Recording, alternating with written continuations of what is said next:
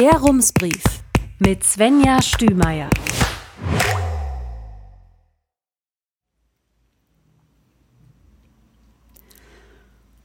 Münster, 14. Juli 2023.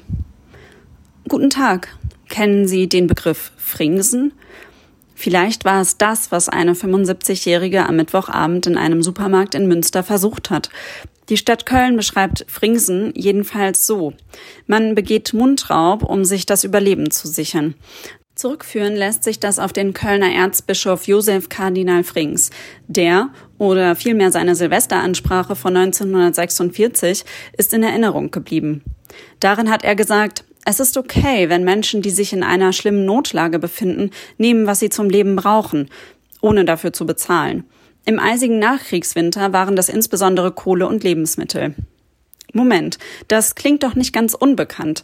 Im vergangenen Winter haben wir viel über enorme Heizkosten und zu kalte Wohnungen gesprochen. Dass Lebensmittel viel teurer werden, merken alle seit Monaten. Und manche leider ganz besonders stark. Immer mehr Menschen gehen zu den Tafeln, die immer weniger Lebensmittel anbieten können. Einige in Nordrhein-Westfalen haben Aufnahmestopp oder Begrenzungen eingeführt. Und abgesehen davon sind insbesondere Frauen von Altersarmut betroffen. So, und nun ist da eine ältere Frau, die in einem Supermarkt an der Westhoffstraße in Kinderhaus Tiefkühllebensmittel in ihren Rollator packt und versucht damit abzuhauen. Das hat laut Polizei nicht funktioniert, denn Mitarbeiterinnen und Kundinnen haben sich ihr in den Weg gestellt. Die Frau hat versucht, sie beiseite zu stoßen, ebenfalls erfolglos. Sie hat also im Laden auf die Polizei gewartet. Die verkündet wiederum, dass sie jetzt mit einer Strafanzeige rechnen kann. Wir wissen über den Fall nur das, was in der Polizeimeldung steht. Ob die Frau einen Grund für den Diebstahlversuch genannt hat und welcher das war, teilt die Polizei nicht mit. Aber ein paar Gedanken noch dazu. In einen Rollator passen keine Unmengen an Tiefkühlkartons. Die Menschen, die in meinem Umfeld einen Rollator benutzen, sind damit nur in der Öffentlichkeit unterwegs, wenn es wirklich nicht anders geht. Und sie gehen ziemlich sicher nicht davon aus, dass sie Supermarktmitarbeitende aus dem Weg schaffen könnten, wenn die sich ihnen in den Weg stellen. Die anderen Kundinnen, die sie aufhalten könnten, natürlich auch nicht.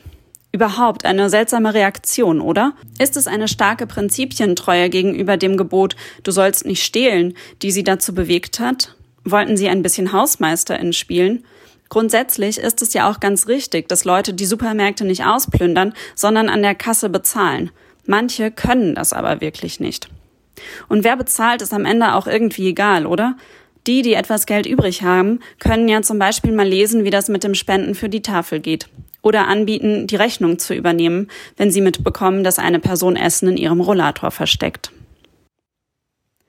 Und nun zum Haupttext. Für die heutige Ausgabe habe ich ein Interview mit Johanna Bauhus geführt. 2016 hat die Musikerin Johanna Knoblauch ihrer Freundin Johanna Bauhus erzählt, dass sie auf Tour neben ihrer Bandkollegin keine andere Frau auf der Bühne gesehen hat. Auch nicht in der Technik oder in anderen Positionen. Irgendwie war dann klar, sie gründen einfach selbst ein Label. Eines, das insbesondere marginalisierte KünstlerInnen aufbaut und vertritt.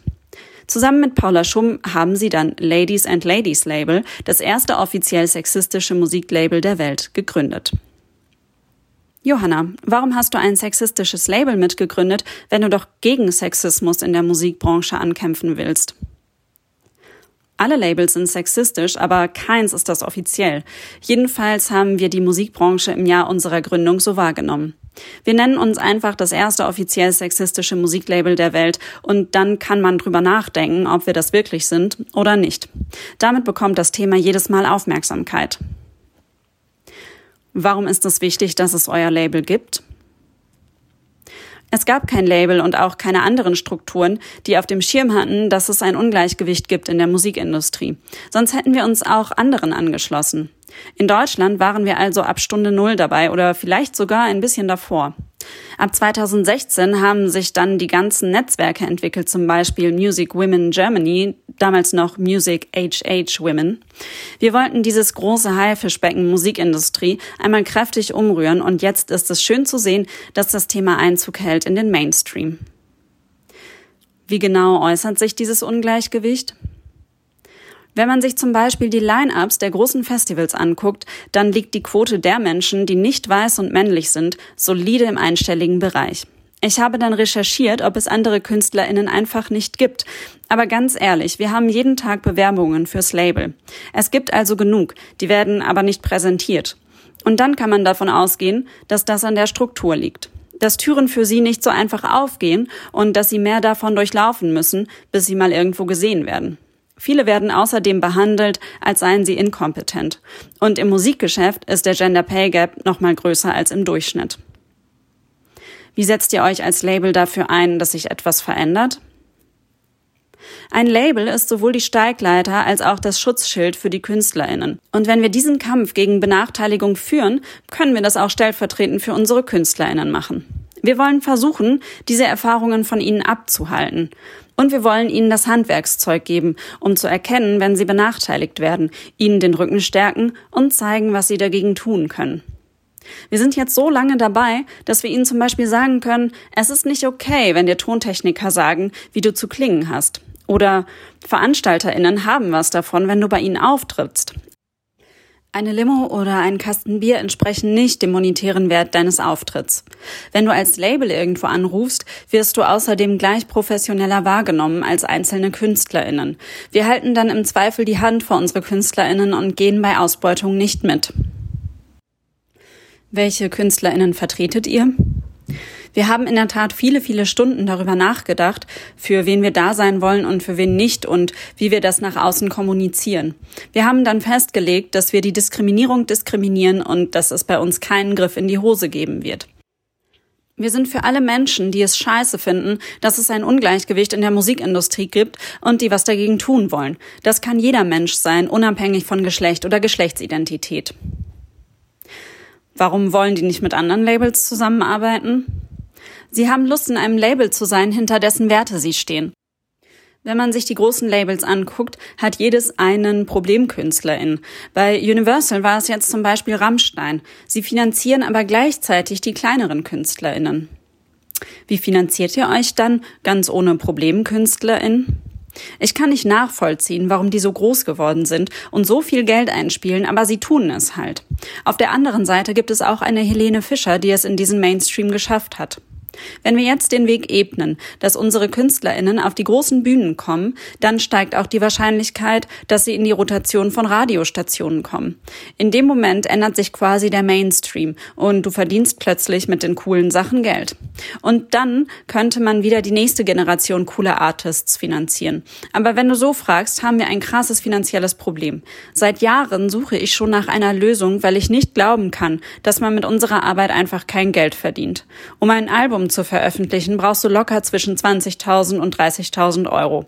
Das schaffen wir mit Förderungen. Für uns bleibt am Ende des Tages aber nichts übrig. Das ist super schade, denn wir können so nicht weiter wachsen. Ihr arbeitet also ehrenamtlich.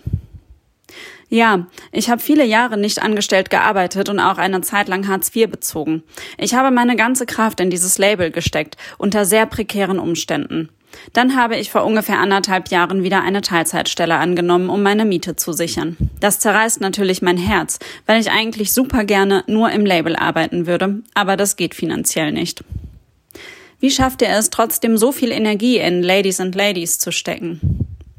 Das ist viel Idealismus, die Idee, was für eine bessere Welt zu machen. Und es geht auch immer ein bisschen voran.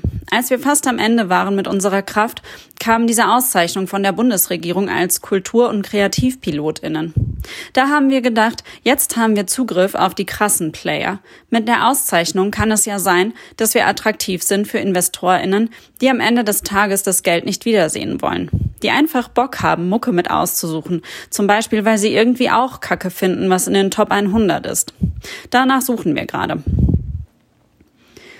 Die Auszeichnung habt ihr unter anderem erhalten, weil ihr 2022 in Münster das Cock am Ring Festival veranstaltet habt. Damit wolltet ihr den großen Festivals einen Denkzettel verpassen und erreichen, dass sie möglichst schnell diversere Line-ups aufstellen.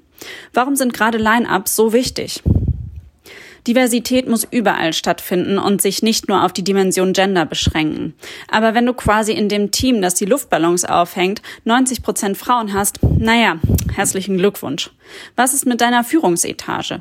Diversität muss durch alles durchgehen und sich natürlich auch im Line-up widerspiegeln, weil das die größte Strahlkraft nach außen hat. Ich kann Festivals nicht ernst nehmen, die sagen, wir sind doch so divers, deren größte Leuchtreklame aber komplette Homogenität ausstrahlt. Ist euer Plan denn aufgegangen? Das Coole ist, dass Cock am Ring so viel mediale Aufmerksamkeit gebracht hat. Wir waren wirklich in allen Tageszeitungen und das hat dazu geführt, dass ich eingeladen wurde auf die Future Festivals. Das ist die größte Festivalmesse, die es so gibt. Da habe ich zu Primetime auf einer riesigen Bühne über Cock am Ring reden dürfen und alle FestivalmacherInnen saßen im Publikum. Auch die neue Produktionsleiterin von Rock am Ring. Wir haben uns unterhalten und ich war ganz aufgeregt. Wir haben ja quasi ein Jahr lang ihr Festival durch den Kakao gezogen. Aber sie sagte auch, am Ende des Tages ist der größte Geldgeber Eventim. Der hat Zahlen, Daten, Fakten zu Bands, die ziehen. Daraus entstehen dann die Line-ups der nächsten Jahre. Kannst du dir vorstellen, welche Bands das sind? Nicht die queer-feministischen Bands, die es seit anderthalb Jahren gibt. Solange das so ist und es keine staatliche Reglementierung gibt, keine Quote, kann sich die Produktionsleiterin von Rock am Ring auf den Kopf stellen. Dann wird sich so schnell nichts oder nicht genug ändern. 2023 ist es da aber schon ein bisschen besser gewesen. Da ist jetzt natürlich auch ein Druck und das ist gut. Mit Cock am Ring hätte ich 2016 nicht so eine Welle gemacht. Die Zeit ist jetzt einfach reif.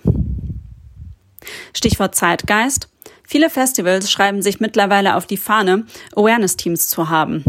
Das sind Ansprechpersonen für Menschen, die zum Beispiel übergriffiges Verhalten oder Diskriminierung erlebt haben. Mit deiner Agentur entwirfst du Awareness-Konzepte für Veranstaltungen. Warum sind die nötig? Die Musikindustrie ist komplett hedonistisch. Es geht die ganze Zeit um Spaß. Manche Konzert- oder Festivalbesucherinnen haben den aber nicht, weil andere Grenzen überschritten haben. Der Abend ist dann für den betroffenen Menschen gelaufen, aber der ausübende Mensch bleibt auf der Party. Andersherum wird allerdings ein Schuh draus. Du musst dafür sorgen, dass der betroffene Mensch Bock hat zu bleiben, was bedeuten kann, dass der ausübende Mensch geht. Bei Veranstaltungen hat man das Hausrecht. Das heißt, man kann Leute auch dann rausschmeißen, wenn es strafrechtlich nicht relevant ist. Da gilt ja die Unschuldsvermutung. Was macht ein funktionierendes Konzept aus? Veranstalterinnen müssen sich erst einmal bewusst machen, dass sie da eine Verantwortung haben und dann überlegen, wo sie sie übernehmen sollten. Der erste Schritt ist zu überlegen, was sie schon gegen Diskriminierung tun. Und dann muss man sich die Unternehmensstruktur angucken und wirklich in jede Ebene Mechanismen einbauen, die erkennen, wenn die Verantwortung, Diskriminierung zu bekämpfen, nicht getragen wird. Solche Konzepte kann man nicht überstülpen. Die müssen durch allen Ebenen hindurch funktionieren und vor allen Dingen gewollt sein. Auf der Veranstaltung müssen die Menschen dann wissen, an wen sie sich wenden können und dass das auch klappt. Bekannte Bands können ihre Position auch nutzen, indem sie eine Durchsage machen, dass es ein Awareness-Team gibt. Wenn alle dafür verantwortlich sind, dass alle einen guten Abend haben, macht das voll viel aus. Lehnst du auch Aufträge ab? Ja, ich wurde zum Beispiel gefragt, ob ich für diese Rammstein-Konzerte in München noch schnell ein Konzept machen würde. Das hätte ich nur gemacht, wenn ich das Hausrecht bekommen hätte dann hätte ich als allererstes Till Lindemann vom Platz gestellt und vielleicht noch andere Leute aus der Band oder der Crew. Das Problem ging in diesem Fall mindestens von einem Menschen aus und der muss weg, weil viele andere sonst keinen entspannten Abend haben können. In diesem Fall hätte das Konzept Rammstein aber wahrscheinlich nicht mehr funktioniert. Man muss da konsequent sein, was vielleicht auch bedeutet, dann veranstalten wir eben nicht. Dann haben VeranstalterInnen also wenigstens verstanden, dass so ein Awareness-Konzept gut aussieht. Dieses Jahr haben quasi alle Festivals bei uns angerufen. Das sagen auch alle anderen Awareness-Agenturen. Aber ich glaube, der Groschen ist noch nicht komplett gefallen. Denn ich finde nicht, dass Awareness-Arbeit ausschließlich das Kümmern um Betroffene ist.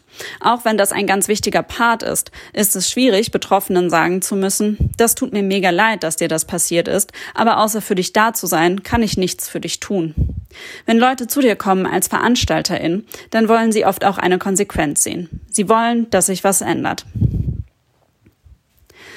Das waren jetzt die großen Festivals. Wie halten das VeranstalterInnen aus Münster damit? Die haben nicht angerufen. Ich habe gelesen, dass beim Docklands Festival das Awareness-Team kurzfristig abgesagt hat. Hey, das kann man nicht dazu kaufen wie einen Sicherheitsdienst. Ich hätte ein Konzept schreiben können, das fast ohne Personal funktioniert. Aber da hätten wir ein paar Monate vorher mit anfangen müssen. Und beim Mainstream haben die Nova Twins gespielt. Zwei schwarze Musikerinnen. Die sind einfach super. Aber wann spielen die? Morgens um elf. Die hätten den Slot abends mit den Do-Nots tauschen können. Die hatten den nämlich schon hundertmal und diese Band unterstützt die aktuellen Veränderungsprozesse ziemlich großartig. Dann hätten die Nova Twins viel Publikum gehabt und die Hütte wäre um elf schon voll gewesen. Machst du bald wieder ein Festival in Münster? Nee, dieses Jahr nicht. Cock am Ring hat 2022 zehn Monate lang meine ganze Freizeit genommen. Wir sind dann gerade so auf Null gekommen. Zwei Wochen vorher habe ich gedacht, ich müsste vielleicht Privatinsolvenz anmelden. Am Ende haben wir wenigstens nur uns selbst ausgebeutet und allen anderen das Minimum bezahlt. Aber das hat sich so kacke angefühlt, dass ich dieses Jahr nicht noch einmal das Risiko eingehen wollte. Aber falls es InvestorInnen gibt, die Bock haben, nächstes Jahr sowas zu machen, ich konzipiere das Festival sehr gerne. Herzliche Grüße, Svenja Stümeier. Und nur noch das PS. An dieser Stelle ist eine rührselige Floskel mal erlaubt, finde ich. Also, los geht's. Die besten Geschichten schreibt immer noch das Leben. As Birgner Ranjo ist Filmemacherin aus Münster und hat aus ihren Erlebnissen mit ihrem älter werdenden Nachbarn einen Kurzfilm gemacht. Titel Der Nachbar. Der ist jetzt in zwei Kategorien bei der Long Island International Film Expo nominiert, und zwar als bester internationaler Film und als beste Geschichte. Mit einem Crowdfunding hat die Regisseurin das nötige Kleingeld für die Reise zum Event nach New York gesammelt. Los geht es am 19. Juli. Und es scheint gerade gut zu laufen bei ihr. Die Filmstiftung NRW fördert laut WDR ihr nächstes Projekt, den ersten Spielfilm. Rums, neuer Journalismus für Münster. Jetzt abonnieren. rums.ms